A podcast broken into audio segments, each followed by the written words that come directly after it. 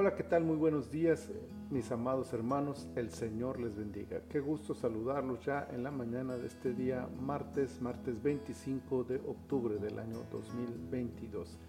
Esta es la temporada 23, el episodio 15 de nuestro devocional En su reposo. Estamos en el libro de Job, el capítulo 15, su versículo 34 dice, Porque la congregación de los impíos será asolada y fuego consumirá las tiendas de soborno. En el desarrollo de las ideas de Job y sus amigos podemos encontrar un férreo debate sobre el bien y el mal, y a pesar de los desaciertos de unos y otros, es posible rescatar poderosas verdades que están vigentes hasta el día de hoy. En el capítulo que nos ocupa destaca no solo el desacuerdo de Elifaz con Job, en el que coloca al patriarca al nivel de los impíos de los que hace apología, sino también de manera indirecta la inquebrantable verdad sobre el fin de los perversos. No importa lo que digan o hagan, tampoco es importante qué tanto éxito al momento de llevar a cabo sus fecharías tienen. Su final está marcado sin duda alguna. Les espera destrucción y castigo inevitable. Esta verdad que para más de uno podría ser motivo de alegría por todo el mal que ocasiona el impío y la falta aparente de castigo, debe guiarnos a reconocer que su ineludible final de miseria y dolor no es algo que se pueda desear a los demás, no si queremos imitar a Cristo.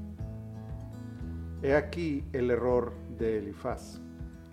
Su descripción del final del que obra mal parece convertirse en un deleite para sus propios oídos. Hay un dejo de satisfacción en sus palabras, como de victoria, como si el dolor de otros, por más que sea merecido, se convirtiera en un hecho que festejar o celebrar. Es verdad, el malo recibirá la retribución de sus pecados. Fuego y asolamiento, quebranto y castigo eterno lo esperan sin esperanza alguna de rescate, pero tal futuro no debe ser motivo de gozo para el creyente en Jesús. Por una sencilla razón, nosotros éramos esos impíos y también merecíamos tal castigo. La única diferencia es que Dios ha hecho misericordia con nosotros a través de la muerte expiatoria de Cristo. Dicho sacrificio, si fue efectivo para nosotros, es igualmente útil para los pecadores de todos los tiempos y lugares. Por lo tanto, es nuestro deber compartir con el pecador la esperanza de perdón y rescate que Jesús ofrece a todo hombre y mujer. Si al final el impío rechaza la gracia de Dios, el castigo caerá sobre él tal como lo describe Elifaz. Pero si vuelve su corazón a Cristo en arrepentimiento sincero, el perdón lo traerá a la vida plena que el Señor ofrece a todos los que crean en Él.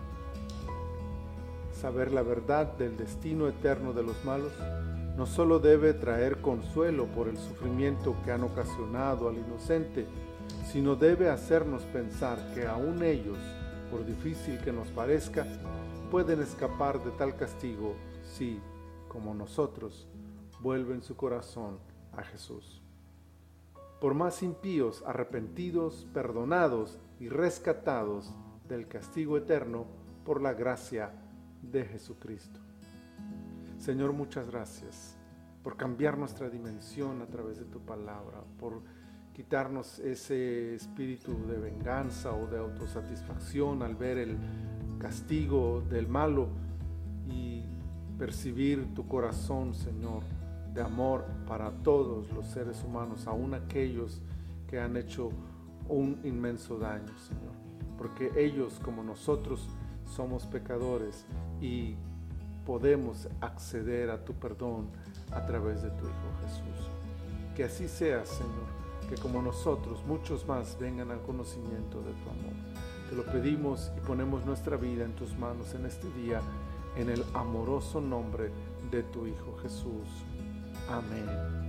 Amén. Mis amados hermanos, el Señor bendiga y prospere la obra de sus manos.